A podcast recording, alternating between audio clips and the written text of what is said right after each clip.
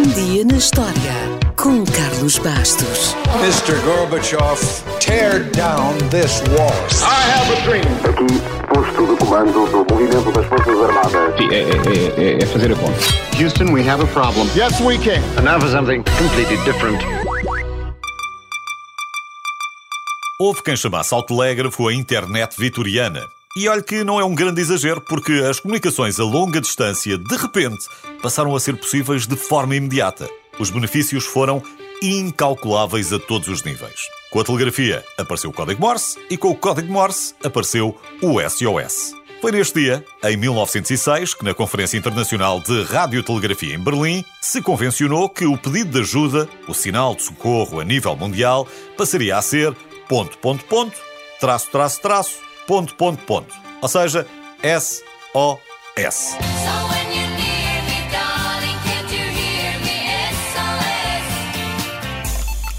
Curiosamente, apesar de SOS ser associado de forma popular a frases como Save our seamen, salvem os nossos marinheiros, Save our ship, salvem o nosso navio, ou Save our souls, salvem as nossas almas, etc, etc, etc, essas frases, no entanto, surgiram depois como mnemónica para ajudar a recordar a ordem das letras corretamente. Ou seja, as letras SOS não eram uma sigla, não são ainda hoje, ou um acrónimo. Aliás, ninguém nunca pensou nas letras. O sinal SOS já era usado nos regulamentos de radiocomunicações da Alemanha e acabou por ser adotado internacionalmente na Conferência de Berlim por uma razão muito simples. Era um padrão gráfico bastante básico e, acima de tudo, inconfundível. Ponto, ponto, ponto, traço, traço, traço, ponto, ponto, ponto. Tal como acontecia em terra, o código Morse já era o método utilizado pelos operadores de comunicações no mar para transmitirem as mais diversas informações, incluindo pedidos de ajuda. Só que o sinal de socorro, antes de 1906, era diferente em vários países e organizações. O código mais comum nessa altura era CQD, criado pela companhia Marconi. As primeiras duas letras, C e Q, já eram usados na telegrafia para anunciar uma chamada geral para todas as estações de rádio que estivessem à escuta. A letra D, a inicial da palavra inglesa distress, que significa perigo ou aflição, foi adicionada a seguir. Oficialmente, a partir de 1 de julho de 1908, o sinal CQD foi definitivamente substituído pelo SOS. Mas já se sabe que estas coisas não são imediatas, até porque nem toda a gente assinou o tratado.